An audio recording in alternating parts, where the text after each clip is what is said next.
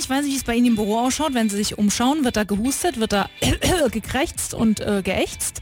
Äh, bei uns liegen viele flach in der Redaktion und haben sich irgendwie verkühlt am Wochenende. Entweder beim Fanta 4 Konzert, da war es ja auch nicht gerade untrocken, oder auch äh, beim Stadtfest. Ähm, vielleicht ist es eine Erkältung oder vielleicht ist es sogar mehr. Vielleicht steckt sogar was richtig Großes dahinter. Diesen Sommer. Menschen fallen wie Fliegen. Leergefegte Innenstädte.